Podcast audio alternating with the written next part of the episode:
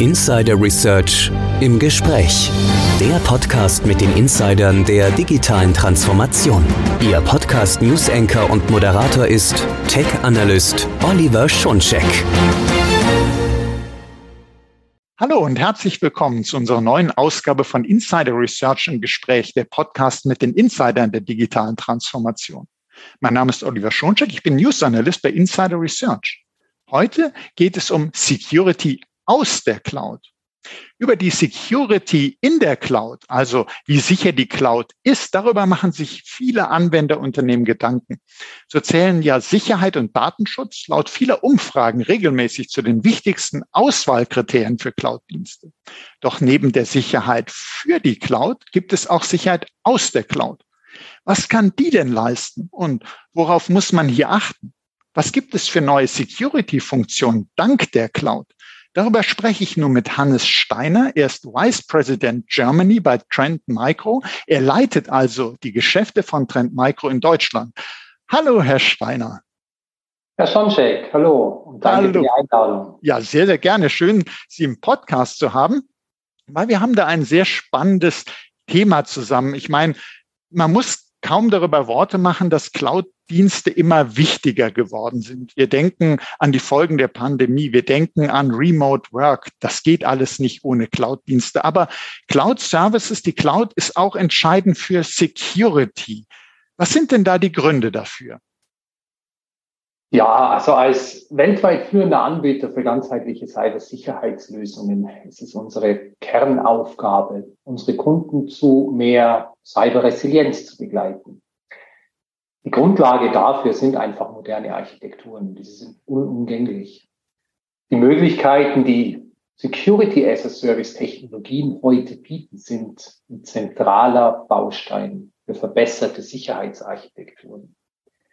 Ich glaube, eines muss man ganz klar reflektieren, ja, den Einsatz ähm, von SaaS-Technologien, Security as a Service Technologien bietet schlichtweg neue Möglichkeiten. Einerseits technologische Möglichkeiten, um aktuellen Bedrohungen zu begegnen.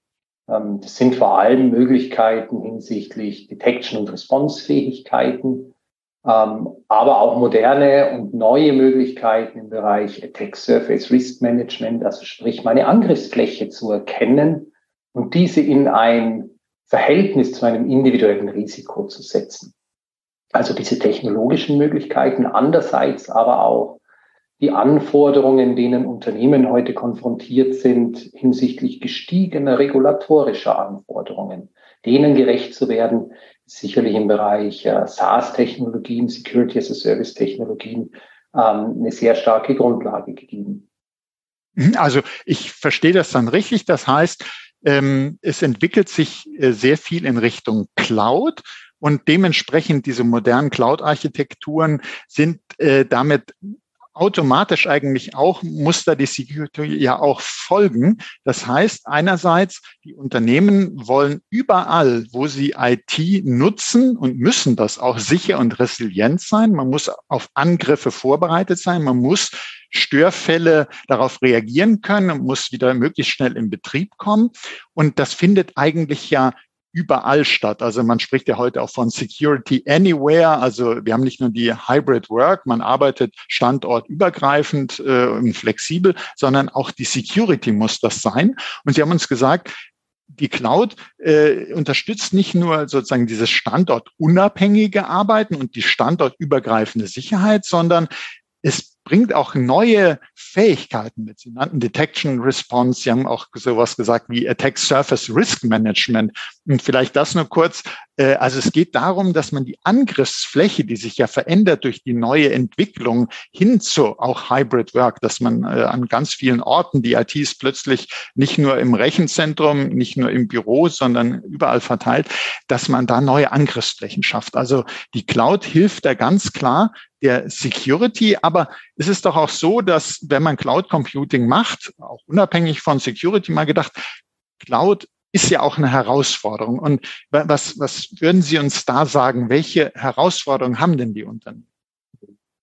Ja, es ist ganz entscheidend, ähm, einen Schritt zurückzugehen und einfach nochmal zu reflektieren, was ist denn die Kern, das, das wichtigste Ziel im Kern des Unternehmens oder des Managements. Und zwar eine ganzheitliche Sicht auf die Bedrohungslage und ein individuelles Risiko für das Unternehmen zu erhalten.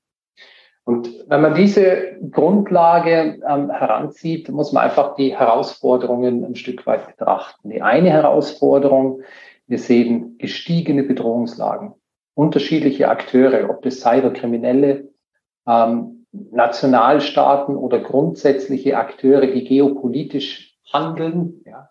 Ähm, einfach die Bedrohungslage, die entwickelt sich unwahrscheinlich dynamisch. Ähm, als Unternehmen ist man im Grunde gar nicht in der Lage, dieser Bedrohungslage durch eigene Maßnahmen gerecht zu werden. Das ist der eine Fakt.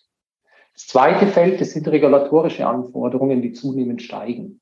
In Deutschland haben wir das IT-Sicherheitsgesetz seit Jahren etabliert.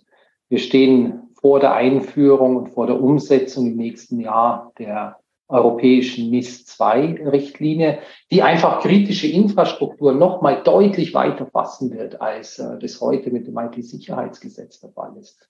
Also regulatorische Anforderungen sind zunehmende Hürden für Unternehmen. Und diesen gestiegenen Anforderungen steht einfach ein massiver Gegenpol gegenüber.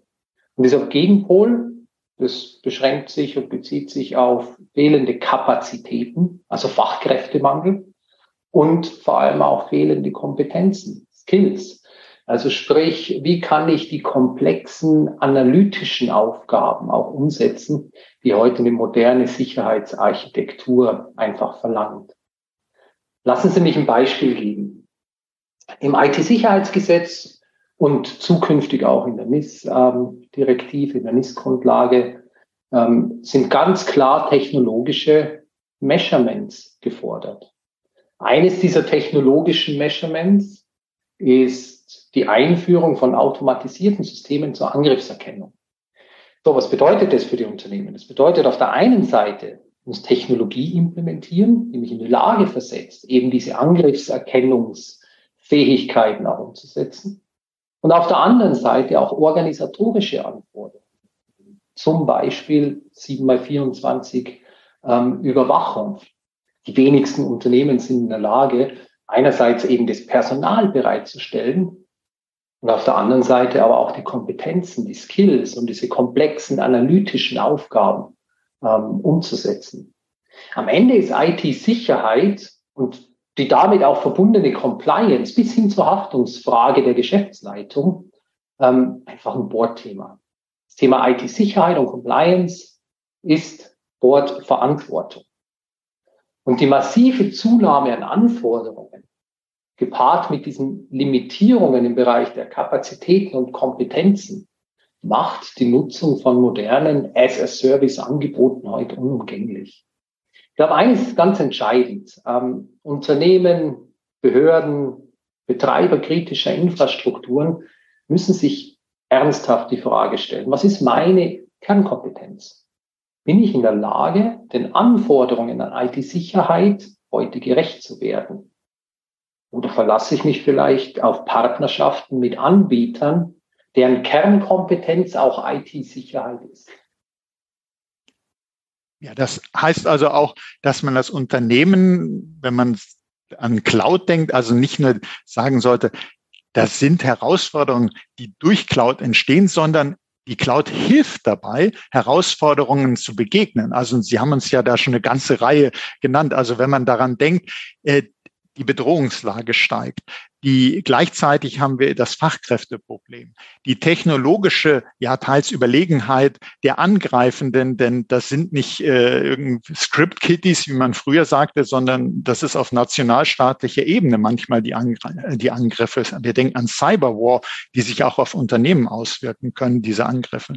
Das heißt, wir brauchen ganz andere Möglichkeiten in der Security, die eben über Cloud-Dienste überhaupt erst verfügbar werden. Denken wir einfach an das Thema Security Intelligence, Threat Intelligence, also das Wissen, dass ein einzelnes Unternehmen über Bedrohungslagen gar nicht haben kann, dass man aber durch Cloud-Dienste sozusagen dann in seine Security hineinbekommt, ist ja eben auch eine Antwort auf den Fachkräftemangel, abgesehen davon, wie Sie uns ja sagten, die Systeme zur Angriffserkennung, die rund um die Uhr laufen müssen, was man mit dem knappen Security-Personal, das man das Unternehmen hat, ja gar nicht stellen kann. Nun, jetzt liefert also die Cloud eine wichtige Unterstützung oder wird, kann man ja sagen, die Basis eigentlich der Security auch. Können Sie uns da sagen, was für spezielle Security-Vorteile, Security-Maßnahmen werden denn da möglich? Ja, Sie sprechen das äh, völlig richtig an. Die Cloud und Security Services aus der Cloud kann man sicherlich als Enabler, als Hilfe für Unternehmen äh, betrachten, um einfach aktuellen Herausforderungen ähm, gerecht zu werden. Es gibt sicherlich eine Vielzahl an äh, Möglichkeiten und Mehrwerten, die zu nennen sind. Aber ich glaube, es ist wichtig, dass wir einfach noch mal ein Stück Revue passieren lassen oder ein Stück zurückblicken. Ähm, über viele Jahre, vielleicht sogar Jahr oder eigentlich Jahrzehnte, haben sich ähm, eine Vielzahl an Silos in den Unternehmen entwickelt. Es war lange gang und gäbe, sogenannte Best-of-Breed-Ansätze zu fahren, also sprich, für jedes auch noch so kleine Problem vielleicht das beste Produkt individuell zu finden. Es hat aber dazu geführt, dass einfach sich sehr viele Silos mit vielen Überlappungen etabliert haben. Die Silos sind schwer betreibbar. Die Visibilität, die ist voneinander losgelöst. Es ist ineffizient. Ähm, über die Zeit hat man versucht, diese einzelnen Silos mit wiederum Technologie zu adressieren. Man hat SIEM-Plattformen implementiert und am Ende auch damit wieder Baustellen geschafft, die wieder Komplexität mit einbringen. Wieder Komplexität, die, sind wir wieder am Grundproblem, Kompetenz und Kapazität verlangt, um der Komplexität ähm, Herr zu werden. Aber reflektieren wir noch mal, was eigentlich das Ziel des Managements ist. Die grundlegende Disziplin eines Unternehmens IT Security Frameworks ist, mein Risiko zu bewerten und auf individueller Basis zu priorisieren, die notwendigen Schutzmechanismen zu implementieren, Bedrohungssituationen zu erkennen und entsprechend darauf zu reagieren. Das ist die Kerndisziplin von IT-Sicherheit. Und wenn man das mal als Grundlage hernimmt, dann wird es sehr klar schwierig oder sehr schnell schwierig, wenn man versucht, dieses übergreifende, diesen übergreifenden Kreislauf mit diesen vielen voneinander losgelösten Silos zu adressieren. Was wir sehr stark sehen im Moment ist, dass sich ähm, einige Anbieter auf dem Markt, und Trend Micro ist sicherlich einer der führenden dieser Anbieter, ähm, sehr stark in Richtung ganzheitlicher Cyber Defense Plattformen orientieren. Was bedeutet das? Was zeichnet so eine Cyber Defense Plattform eigentlich aus? Am Ende wiederum geht darum, eben diesen Kreislauf, Risikoassessment, Risikopriorisierung, Schutzmechanismen, Möglichkeiten der Erkennung und Möglichkeiten der Reaktion. Diese Disziplinen sind ja relativ generisch. Die technologischen Möglichkeiten aber, die dem zugrunde liegen, die sind extrem dynamisch. Und da könnten wir jetzt Passwort-Bingo spielen, ja, was bedeutet XDA? Wo grenzt sich XDA ab von Identity Detection and Response, Network Detection and Response, Endpoint Detection and Response? Viele Zungenbrecher, die schwer einzuordnen sind. Es gibt äh, Buzzwords, technologische Buzzwords wie Attack Surface Risk Management, also meine ganzheitliche Angriffsfläche zu erkennen, sind aber alles technologische Möglichkeiten, die heute State of the Art sind. Zero Trust Prinzipien ähm, ähm, äh, ist ein Schlagwort, was viele Unternehmen im Moment beschäftigt. Also wie kann ich ähm, Infrastrukturen implementieren, die auf Zero Trust Prinzipien beruhen? Entscheidend ist aber, dass eine Security-Plattform die technologische Agilität besitzt, diesen schnell entwickelnden Möglichkeiten mitzuwachsen. Und das ist einfach ein wesentlicher Unterschied. Die Integration unternehmensweit der einzelnen Anforderungen auf zentraler Ebene. Zentrale Visibilität hinsichtlich der Bedrohungslage und eine zentrale Möglichkeit, mein individuelles Risiko zu bewerten. Ja, das äh, finde ich ganz wichtig, was Sie da uns jetzt auch gesagt haben, nämlich dass äh, die Security oftmals in den Unternehmen so, ich möchte es mal beschreiben, so ein bisschen zersplittert ist. Also wenn man das als Ausgangslage betrachtet. Das heißt, man hat äh, bestimmte Bedrohungslagen, man sucht eine Lösung, so wie Sie es uns ja gerade beschrieben haben, hat, meint dann, ja, das Tool könnte das Beste sein. Jetzt kommt eine andere Bedrohungslage, jetzt kommt eine andere äh, Technologie, die ich schützen muss vielleicht. Jetzt kommt Hybrid Work. Immer wieder versuche ich abzusichern und mache mir viele, viele Baustellen auf. Und wenn man schaut, was Unternehmen auch, wenn man sagt, wo habt ihr denn die größten Probleme in der Security, sagen viele heutzutage auch äh, die Komplexität. Wir werden dann nicht mehr Herr der Lage. Wir haben keinen Überblick mehr. Das Risiko ist ja, und Sie sprachen auch von diesen Buzzwords, die ja wirklich in der Security äh, weit verbreitet sind, äh, dass man gar nicht mehr so genau weiß, das Unternehmen, äh, was habe ich denn da jetzt? Was leistet denn diese Lösung, die ich einsetze, deckt das das vielleicht ab? Nutze ich Funktionen vielleicht nicht, die ich im Hause hätte? Oder denke ich, ich hätte bestimmte Funktionen durch eine Lösung, die gar nicht da sind? Habe ich nur eine Scheinsicherheit? Und all das macht natürlich einen Wust an, äh, an Problemen in Unternehmen, die zu der Bedrohungslage, die von außen kommt, oder abgesehen von Insider-Attack natürlich, aber die Bedrohungslage, die auf das Unternehmen einwirkt, noch dazu kommt. Also dass man schauen muss, wie, wie kann ich denn auf die jeweiligen Bedrohungen schnell und dynamisch reagieren. Und da haben Sie uns den Plattformansatz sozusagen vorgestellt aus der Cloud. Äh, der, da kann die Security, wenn ich das mal so sagen darf, genauso skalieren und sich genauso anpassen, wie wir das auch von Cloud-Diensten kennen und erhoffen. Man hat immer die Lösung passend zum Bedarf. Und deshalb ist für mich auch ganz klar, wenn, äh, wenn man sagt, die Cloud ist Basis der digitalen Transformation, kann man auch sagen, die Cloud ist Basis der, der notwendigen Security-Transformation. Also die Security muss sich ja verändern, da sich die Nutzung der IT verändert hat und da sich die Bedrohungslage ständig ändert. Jetzt gibt es aber trotzdem ja Unternehmen, die sagen, ich weiß nicht, also ähm, ich möchte die Cloud irgendwie nicht nutzen. Also immer wieder, wenn man in diese Umfragen reinschaut, gibt es auch heute noch einen Prozentsatz von Unternehmen, die sagen, ich macht die Cloud nicht. Äh, was ist denn, wenn ich jetzt einfach sage, ich lasse alles on-premises, ich lasse alles bei mir? Äh, kann man das überhaupt noch heute so sagen? Hm. Ich glaube, der entscheidende Punkt, den Sie gerade ansprechen, ähm, Herr Schenschock, ist die Komplexität, die sich über Jahre, Jahrzehnte entwickelt hat. Wir müssen, um eine effiziente, moderne Security-Architektur bereitstellen zu können, diese Komplexität rausbringen. Weil wieder zurückgespiegelt auf das Kernproblem Kompetenz und Kapazitäten, wir jetzt, das einfach der zentrale limitierende Faktor ist. Das heißt, die Vereinfachung ist ein ganz wesentlicher Punkt. Und diese Vereinfachung, dass Daten in der Cloud gesammelt, analysiert, korreliert, mit Hilfe von künstlicher Intelligenz für den Kunden anwendbar gemacht werden. Und das ist ja das Entscheidende. Wie können wir als Anbieter helfen, dem Kunden die Security-Intelligenz anwendbarer, einfacher anwendbar zu machen. Und das ist der zentrale Vorteil von Cloud Security as a Service Diensten. Security ist seit langem bereits ein Cloud-Geschäft. Und für mich stellt sich die Frage im Grunde gar nicht, ob ich auf SaaS-Technologien verzichten kann oder nicht. Ähm, alleine technologischen Anforderungen, über die wir vorhin gesprochen haben, limitieren eine moderne Sicherheitsarchitektur ohne den Einsatz von Cloud und eben ganz zu schweigen vom limitierenden Faktor Kompetenzen und Kapazitäten. Also insofern Cloud-Technologien, SaaS, Security as a Service Technologien sind heute eine grundlegende Anforderung, um moderne Sicherheitsarchitekturen im Unternehmen bereitstellen zu können.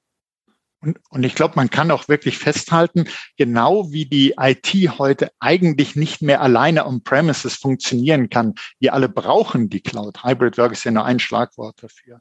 Kann auch die Security alleine nicht mehr nur on-premises sein, sondern äh, man muss sich mit Security aus der Cloud befassen, wie wir das ja hier zusammen in diesem Podcast tun.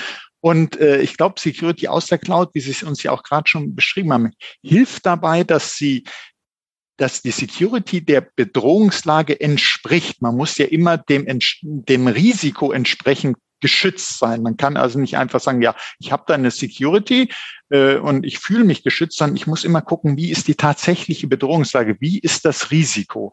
Und da haben Sie uns ja auch schon ein bisschen dargestellt, äh, dass da die Threat Intelligence, die Security Intelligence aus der Cloud das eben überhaupt ermöglicht. Das kriegt man gar nicht mehr anders hin. Vielleicht können Sie uns da noch ein bisschen sagen, äh, wie denn Security aus der Cloud dabei hilft, das Ganze passend zum Risiko, den Schutz so einzustellen. Hm. Ein ganz wichtiger Punkt, den Sie ansprechen, war die gefühlte Sicherheit. Ich übersetze das mal so. Und ähm, leider, das muss man in aller Deutlichkeit zu so sagen, wir sind in ähm, viele Incident-Response-Situationen eingebunden.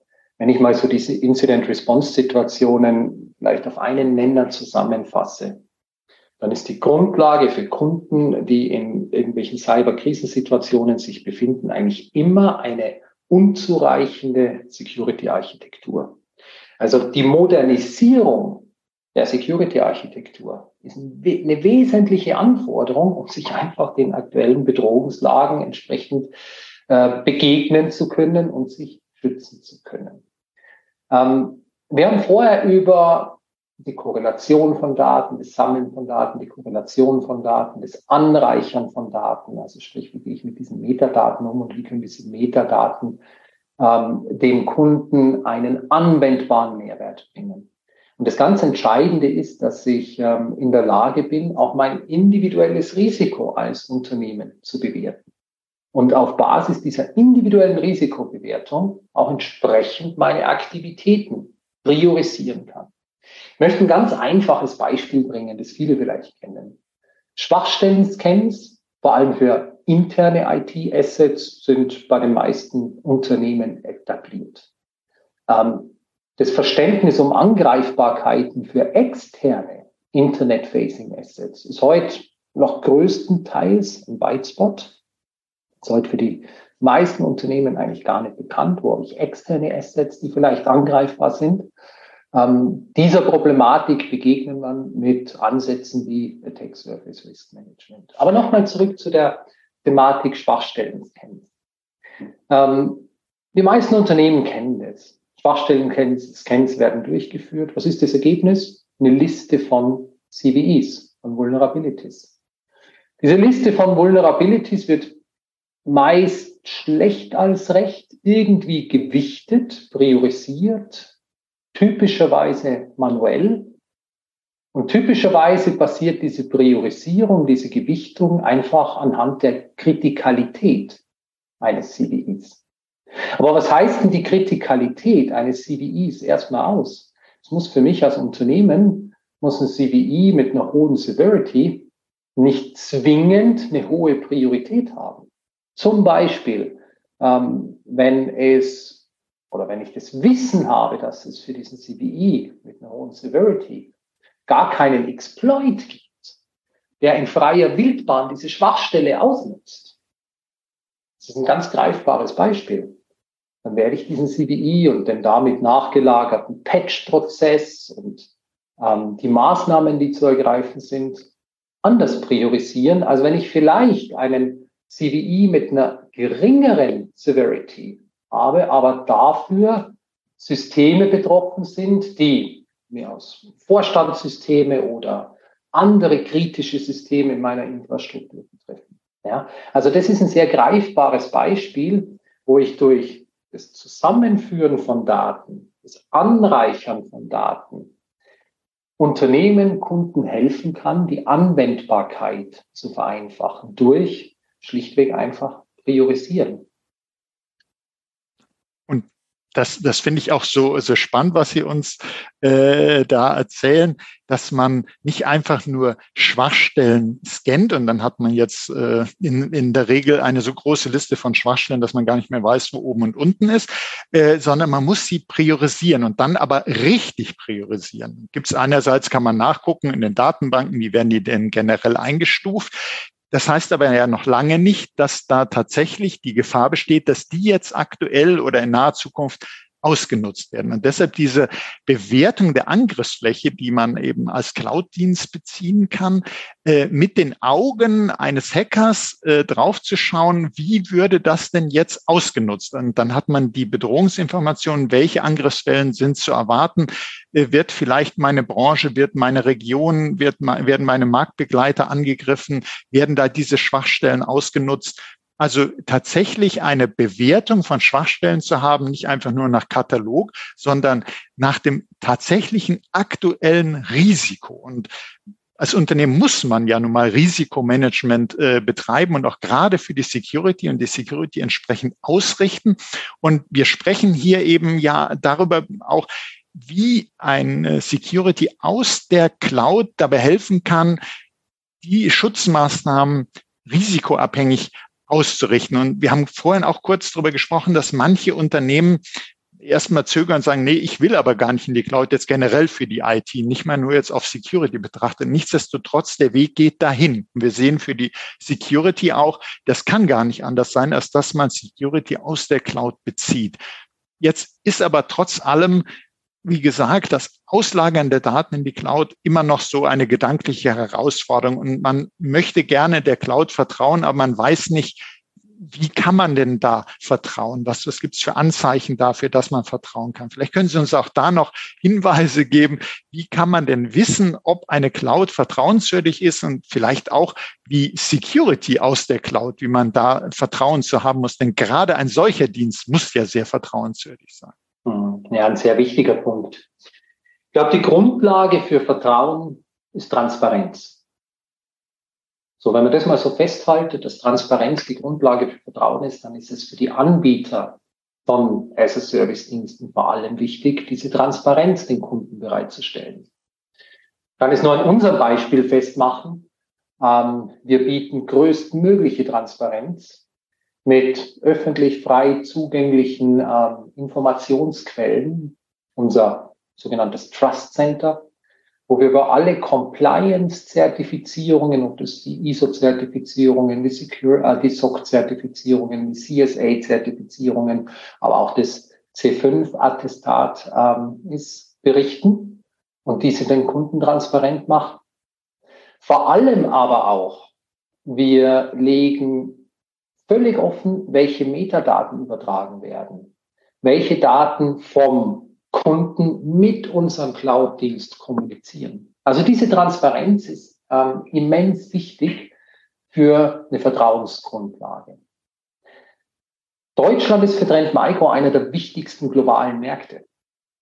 Und diese Relevanz spiegelt sich auch darin wider, dass wir für alle relevanten Security as a Service Dienste aus unserem Portfolio das C5-Testat erreicht haben.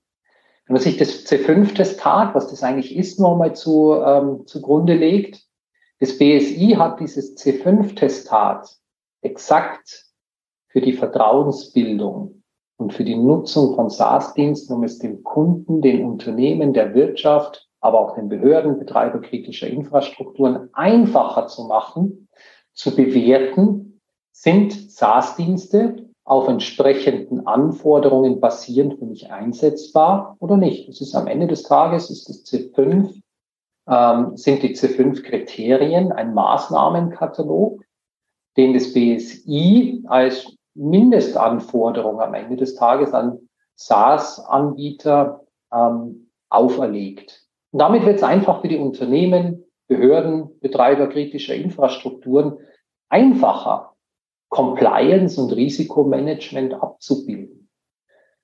Man kann sicherlich zusammenfassen, dass ähm, für die Anbieter von SaaS-Diensten es im Moment ähm, in Deutschland keine Möglichkeit gibt, deren Kunden ähm, in diesem Punkt der Vertrauensbildung noch weiter entgegenzukommen. Ja, und also ich habe mir auch Ihr Trust Center im Vorfeld mal ein bisschen angeguckt und habe da zum Beispiel gesehen, so eins meiner jahrelangen Steckenpferde ist ja auch der Datenschutz. Sie haben auch da viele, viele Informationen äh, drinne, inwieweit, äh, weil man weiß ja, Thema Security und das, äh, sicherheitsrelevante Daten, könnte das ein Datenschutzthema sein, ist ja immer wieder für Cloud-Dienste auch ganz wichtig.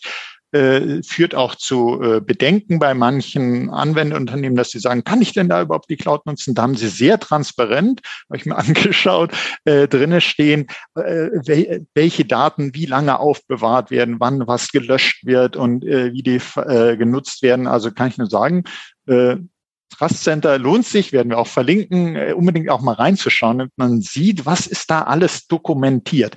Und gerade für Security ist Vertrauen ja entscheidend, weil auch gerade wenn ich so einen Dienst aus der Cloud nutze, muss ich ja wissen, meine Kronjuwelen, mein Unternehmen wird ja eigentlich dadurch geschützt, mein ganzes Geschäft. Und da ist Vertrauen elementar. Und C5-Testat von BSI ist gerade im Cloud-Bereich eigentlich äh, für den deutschen Markt wirklich, wie Sie sagen, das A und O. Kann man denn sagen, dass das eigentlich für alle Unternehmen interessant ist? Gibt es Unternehmen, die da besonders drauf achten sollten oder besonders drauf achten? Was können Sie uns da sagen? Ja, also wie ich vorhin schon gesagt, also erstmal ist es für alle Unternehmen ähm, in der Tat eine Grundlage, dem eigenen Risikomanagement gerecht zu werden.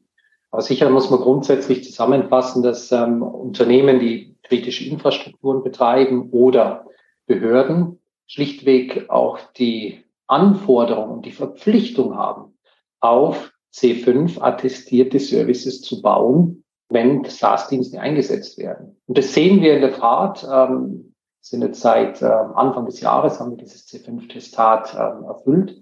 In der Tat schon in den ersten Monaten, dass ähm, eine Vielzahl an Kunden, gerade im Bereich der öffentlichen Verwaltung ähm, oder Betreiber kritischer Infrastrukturen, ähm, diese Grundlage nutzen, um schneller und einfacher jetzt die Entscheidung hin zu SaaS-Diensten, Security as a Service-Diensten ähm, auch umsetzen. Also es ist durchaus gerade für Betreiber kritischer Infrastrukturen, gerade für öffentliche Auftraggeber sicherlich auch eine Grundlage, die zwingend notwendig in der Umsetzung ist.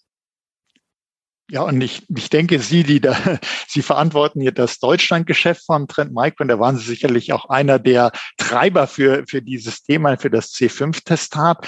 Äh, was können Sie uns denn so sagen, wenn, wenn man sich das anhört? Ihre äh, ist so ein bisschen aus Ihren bisherigen Antworten dazu auch schon herausgekommen, warum Trend Micro äh, so ein Testat angestrebt hat. Aber vielleicht können Sie uns noch mal sagen, was sind da die Motivationen, das zu tun? Ja, ähm, in der Tat, ja, war ich da der Treiber und ähm, es war und ist sicherlich nicht einfach ein ähm, re regionales äh, äh Testat, was das C5-Testat am Ende des Tages ist, aber ähm, auch mit sehr weiter Strahlkraft ähm, über die deutschen Grenzen hinaus, gerade europäisch. Also man schaut sicherlich auch aus, europäischen, aus europäischer Sicht auf Deutschland mit diesem C5-Testat. Aber nichtsdestotrotz, wir sind ein globales Unternehmen und ähm, es gab durchaus einige Hürden, dieses Testat auch intern ähm, zu erreichen. Und da bin ich sehr, sehr stolz, dass uns das gelungen ist. Aber es spiegelt auch ein Stück weit die Wichtigkeit des deutschen Marktes wider. Was sind die Gründe? Ähm, ich habe eingangs angesprochen, dass es unsere Mission, unsere Aufgabe ist, unsere Kunden auf dem Weg zu mehr Cyberresilienz zu begleiten. Leider, das muss man ganz klar ähm, auch so zusammenfassen, ist ähm, die Realität häufig noch eine andere. Ähm, viele Unternehmen, viele Behörden, viele Betreiber kritischer Infrastrukturen sind nicht auf einem Sicherheitsniveau, das man als modern bezeichnen würde. Und wie gesagt, es bedarf einfach diverser technologischer und organisatorischer Maßnahmen, um sich einfach den aktuellen äh, Bedrohungsszenarien schützen zu können. Ähm, der Einsatz von SaaS-Technologien beschleunigt diese Modernisierung massiv. Und damit erreichen wir auch gesamtgesellschaftlich, gesamtwirtschaftlich eine höhere Abwehrfähigkeit gegenüber extremst dynamischer Cyberbedrohungen. Und das ist mir persönlich ein unwahrscheinliches Anliegen, weil ich leider ähm, auch sehr häufig in Situationen eingebunden bin, wo durch fehlende Modernisierung Kunden in Krisensituationen enden. Und deswegen ist das C5-Testat und die damit verbundene Vereinfachung, eine Modernisierung schneller voranzubringen, für mich ein unwahrscheinlich großes Anliegen. Ja, und das finde ich persönlich auch sehr gut, wie Sie sich dafür eingesetzt haben und einsetzen, weil ich äh, als Journalist erlebe ich das ja auch, äh, was alles äh, passiert in den Unternehmen und wie es zu Vorfällen oftmals überhaupt kommen kann mit den schlimmen Folgen.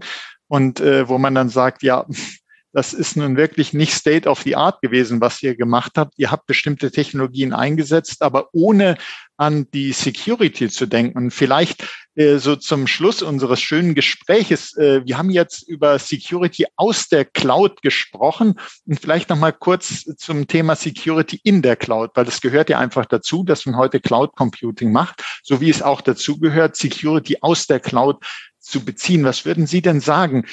Was ist denn eigentlich das äh, Schwierige oder das Problem daran, wenn man an eine sichere Cloud denkt und was sollte man da eigentlich ändern, damit wirklich mal Security in der Cloud zu dem wird, was es sein sollte, nämlich eine Selbstverständlichkeit, so wie die Cloud zunehmend selbstverständlich wird? Mhm. Ja, was wir sicherlich sehen, dass im Rahmen von Cloud-Transformationsprojekten Security oftmals, mal wenn überhaupt, dann zu spät betrachtet wird. Das ist vielleicht so eines der grundlegenden ähm, Probleme. Ja. Ähm, Infrastruktur und Applikationsanforderungen stehen sicherlich verständlicherweise auch erstmal an oberster Stelle. Ja, aber was ist am Ende des Tages ein Cloud-Transformationsprojekt? Es ist am Ende nichts anderes als die Erweiterung meiner Enterprise-Architektur.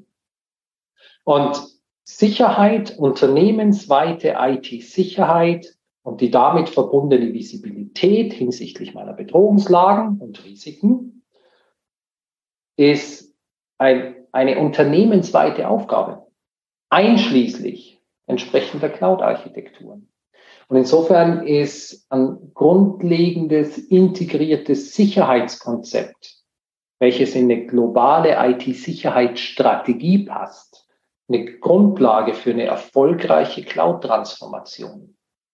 Ich würde sagen, so wie Sie es uns ja auch dargestellt haben, mit Ihrem äh, abschließenden Statement, so wie die IT sozusagen die Unternehmensgrenzen äh, verlässt, äh, muss natürlich auch die Security, die Security-Strategien, alle Prinzipien, die man eigentlich auf seine äh, lokale IT mal angewendet hat, muss folgen. Und zwar nicht äh, zeitversetzt Monate später, sondern äh, gleich.